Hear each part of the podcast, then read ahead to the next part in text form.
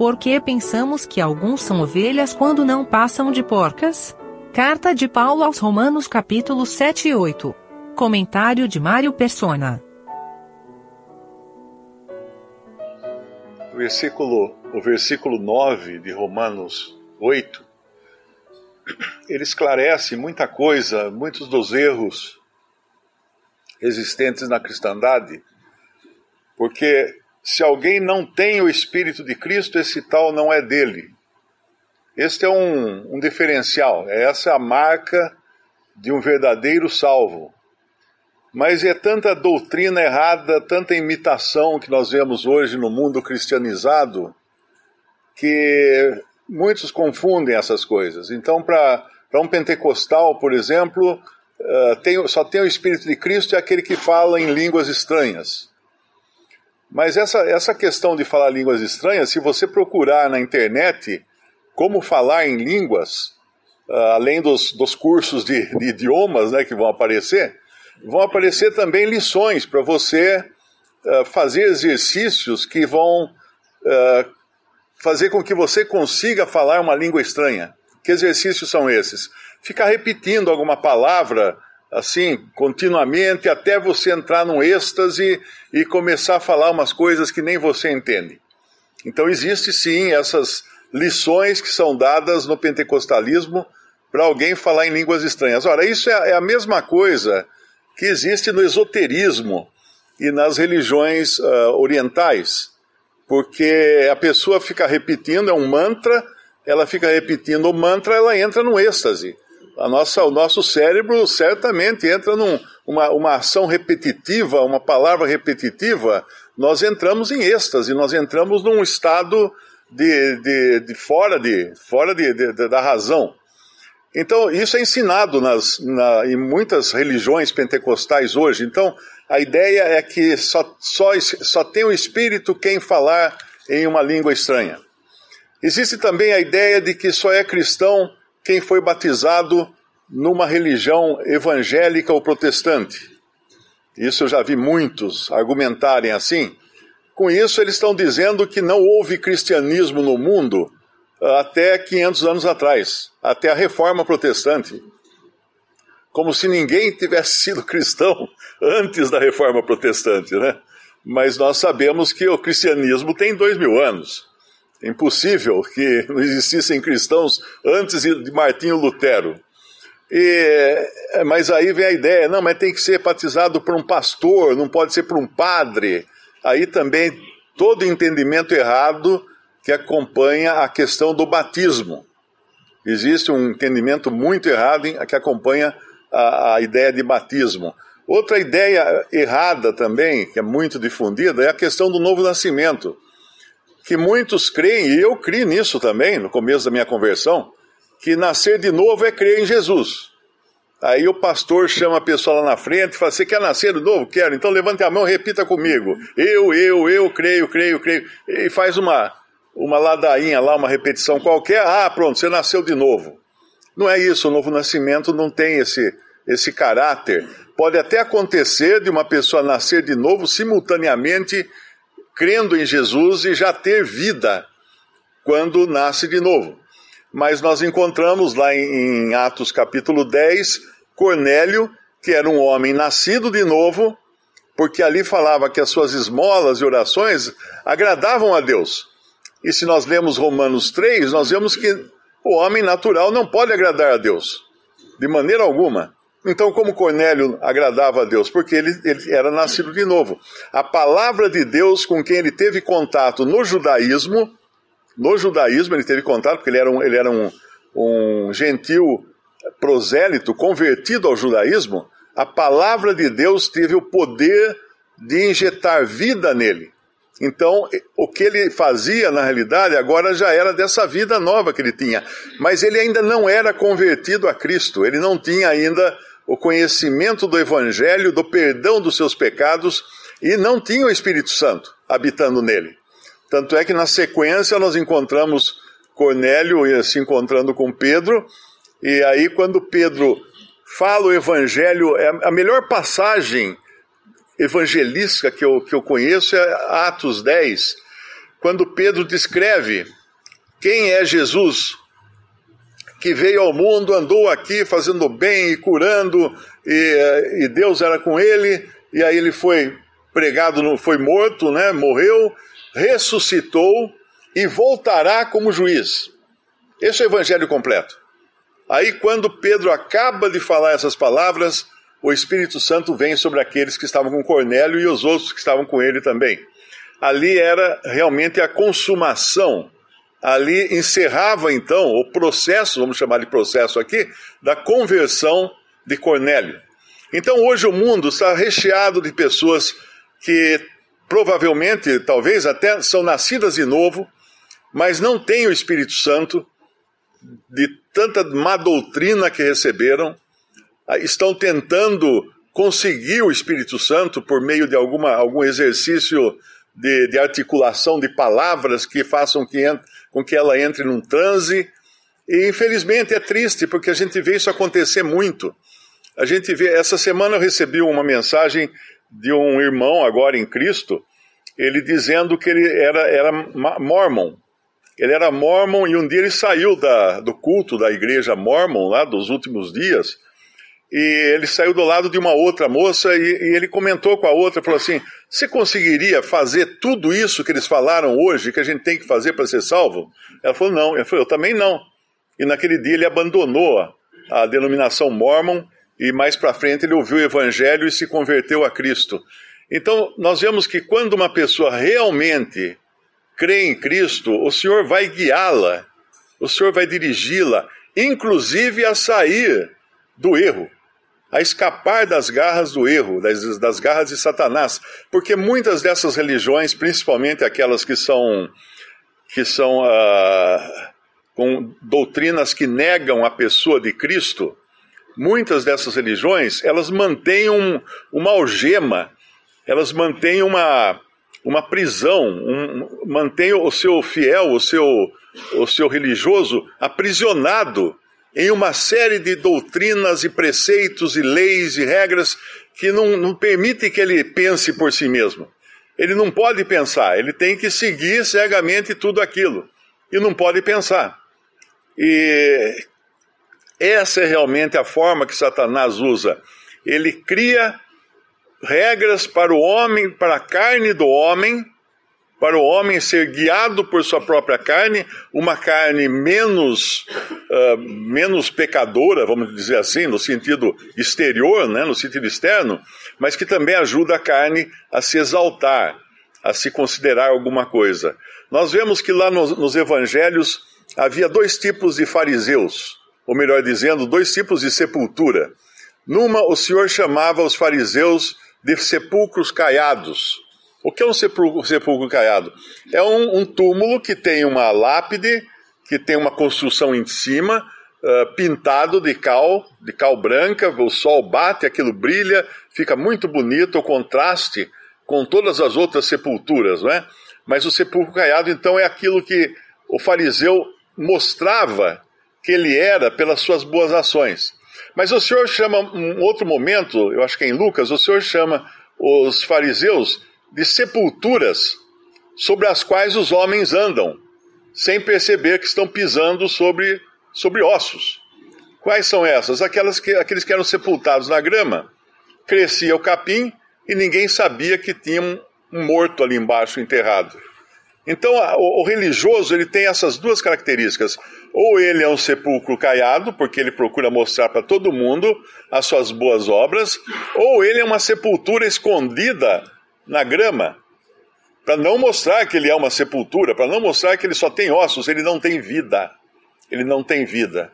Uma outra coisa que a gente percebe quando tem contato com muitos que, que estão nesse grande campo do cristianismo é o não entendimento do que é um apóstata.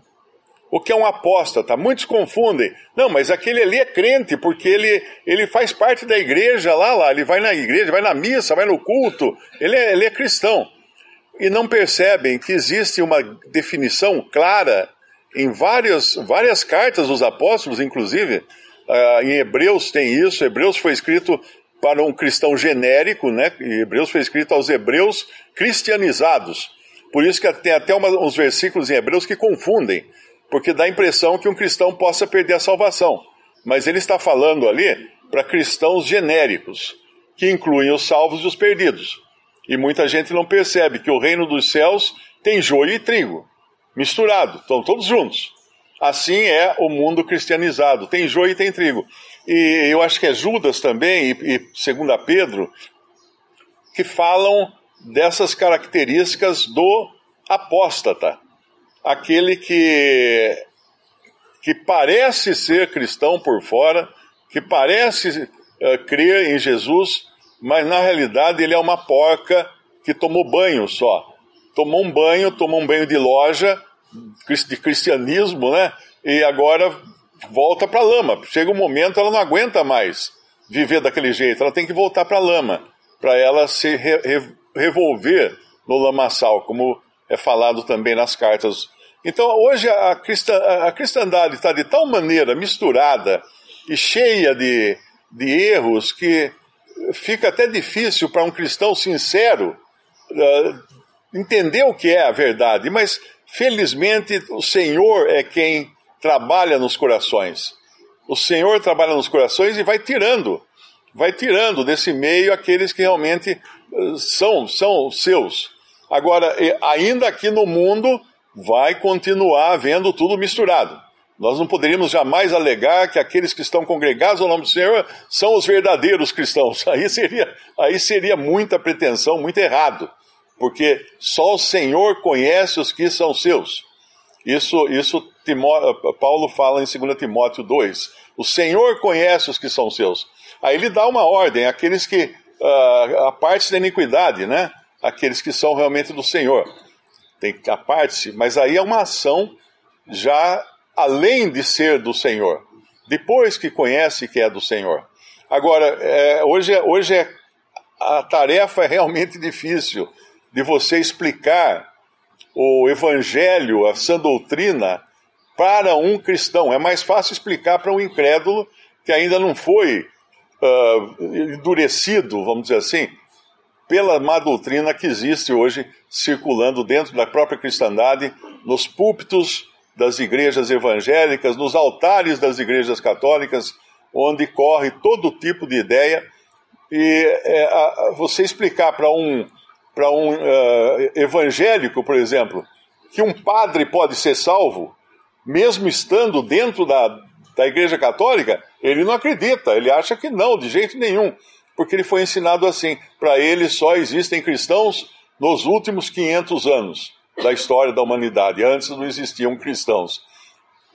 Então, esse versículo 9, mas se alguém não tem o Espírito de Cristo, esse tal não é dele. É importante entender que uma pessoa pode ser, sim, ter contato com a palavra de Deus nascer de novo sem entender absolutamente nada do que está acontecendo, e depois, às vezes no segundo seguinte ou nos, no, nos 50 anos seguintes, ela realmente receber o, o, selo do Espírito, não o batismo do Espírito Santo. O batismo aconteceu uma vez no, no, em Atos dos Apóstolos, em, em capítulo 2 de Atos, no dia de Pentecostes.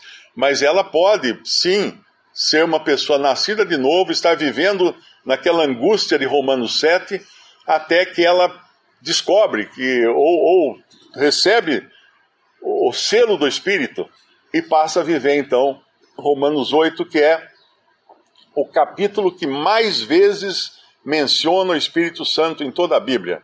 É Romanos 8. É aqui que realmente termina a jornada daquele que um dia foi tocado pela palavra de Deus, recebeu vida, uh, lutou, ficou em situação desesperadora muitas vezes, mas que depois descansa, descansa com o selo do Espírito Santo nele. Porém, ainda vai, vão ter batalhas, né? O Espírito milita contra a carne, a carne contra o Espírito, para que não faça, para não fazermos o que, o que é do nosso querer. As batalhas continuam mesmo na vida de um crente, de um salvo por Cristo. O capítulo 7, versículo 24, onde ele dá esse brado de vitória, né? Miserável homem que sou, quem me livrará do corpo desta morte? Dou graças a Deus por Jesus Cristo, nosso Senhor. Uh, essa, esse do corpo, quem me livrará do corpo dessa morte? Uma vez eu li uma explicação, não sei se é uma lenda ou se apenas é um exemplo, se existe um fato mesmo, onde o autor da explicação dizia que havia uma tribo indígena que, quando acontecia um homicídio, eles pegavam o cadáver do, do morto e amarravam no homicida, de frente a frente, boca com boca, nariz com nariz, e ele ficava amarrado. E ele tinha que viver muitos dias com aquele cadáver pendurado nele. E era um desespero, porque o cadáver começava a apodrecer bem no rosto dele, né? Os vermes saindo pela boca do cadáver, entrando pelo nariz dele. Então realmente era um desespero para ele. Eu não sei se tem, se é, se é fato essa explicação ou se é apenas uma ilustração, mas ela mostra bem o que é o desespero daquele que é nascido de novo e percebe que ele está levando um, um, cadáver. Ele está carregando para todo lado um morto. E, e ele não está mais morto, ele tem vida agora. E isso é um exemplo interessante para nós também pensarmos do, no tanto que nós podemos agradecer ao Senhor por, por Romanos 8, né? Por termos chegado a um outro a um outro nível, passado de nível, o nível agora onde temos o Espírito Santo habitando em nós que muitas vezes é preciso nos dar uma, uns puxões de orelha também, por causa dos nossos erros, por causa de cedermos às obras da carne, aos desejos da carne, mas que privilégio, e nós devemos ser gratos sempre por isso, que muitos que professam ser cristãos não desfrutam, vivem num constante medo, numa constante barganha com Deus, fazendo promessa, fazendo ofertas, dando dízimos e tantas outras coisas, sacrifícios também uh, pessoais, corporais, tantas outras coisas, tentando com isso anular a carne que está, que está em si mesmo, né? Porque nós vamos, nós ainda estamos num corpo que é, ele, ele tem a possibilidade de pecar enquanto não ressuscitarmos. Não, não há jeito. Existe, essa semana me perguntaram também se um cristão verdadeiro ele está 100% uh, debaixo do senhorio de Cristo. Mas a pessoa perguntou não no sentido uh, absoluto do senhorio, claro que todo cristão está debaixo do senhorio de Cristo, mas perguntou no sentido de estar uh, sob o comando do Senhor 100% da sua vida. E eu lembrei daí que existe uma, existe uma doutrina que alguns pregadores uh, pregam, inclusive alguns que são famosos aí, estão na internet e tudo mais, que são fundamentalistas também, não são pentecostais e tudo, né? uh, que eles dizem que você tem que, tem que estar sob o senhorio de Cristo, porque se você não estiver sob o senhorio, você não, não pode ter certeza da sua salvação. Se você não estiver 100% fazendo a vontade do Senhor, você não pode ter certeza da sua salvação. Isso é falso.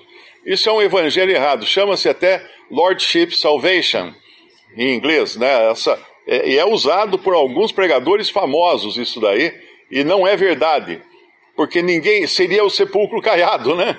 Quem é que pode admitir que vive 100% em obediência a Deus e, e, e, correspondendo ao senhorio de Cristo? Só se for muito, muito fariseu, muito, né? Uh, se achar alguma coisa nós aguardamos a, a libertação desse corpo. A obra de Cristo foi completa, porém, na parte do nosso corpo ainda, corpo material, isso ainda vai acontecer. E nós aguardamos também e suspiramos por esse momento.